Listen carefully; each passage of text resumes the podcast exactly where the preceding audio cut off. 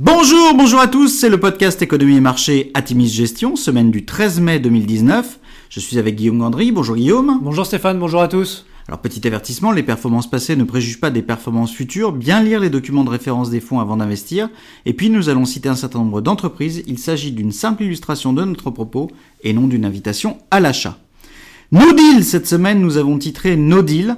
L'actualité de la semaine aura été la non-signature d'un accord commercial sino-américain et la mise en place jeudi à minuit de taxes portées de 10 à 25% pour 200 milliards de dollars d'importations chinoises.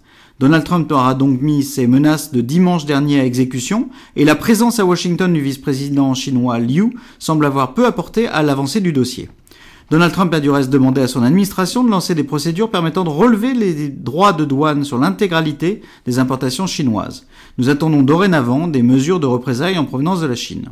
Notons que Donald Trump et Xi Jinping devraient se revoir fin juin au Japon lors du prochain G20, donc le dossier n'est pas fini. Et puis, euh, note positive, Steven Mnuchin, secrétaire au Trésor, a indiqué que les discussions américano-chinoises étaient constructives, contribuant du reste à la hausse des marchés US vendredi.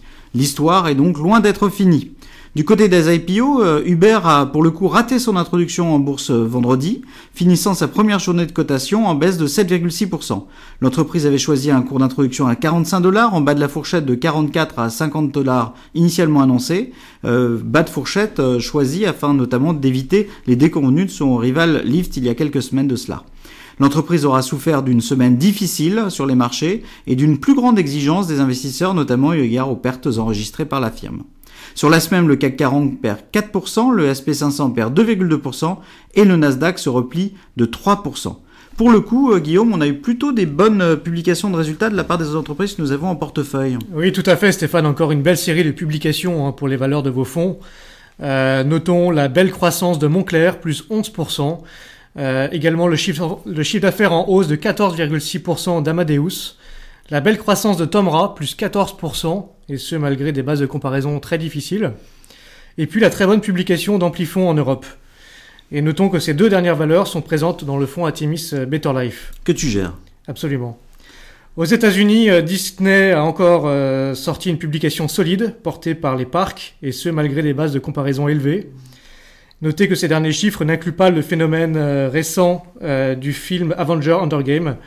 Enfin, Roku, notre acteur du streaming, a publié un chiffre d'affaires en hausse de 51% par rapport à l'année dernière et le cours s'est envolé. En Chine, JD.com affiche une hausse des ventes de 20,9%, ce qui est bien au-dessus du consensus. Bah, en conclusion, nous avons, comme nous l'annoncions dans cette lettre, allégé nos positions dans plusieurs de nos fonds. Nous entrons dans une période complexe, les deux principales hypothèques de 2018, Brexit et accord sino-américain, étant loin d'être levées à ce stade. N'oublions toutefois pas l'existence dans l'esprit des investisseurs d'un put Trump. Pour des raisons électorales, Donald Trump souhaite soutenir les marchés d'actions.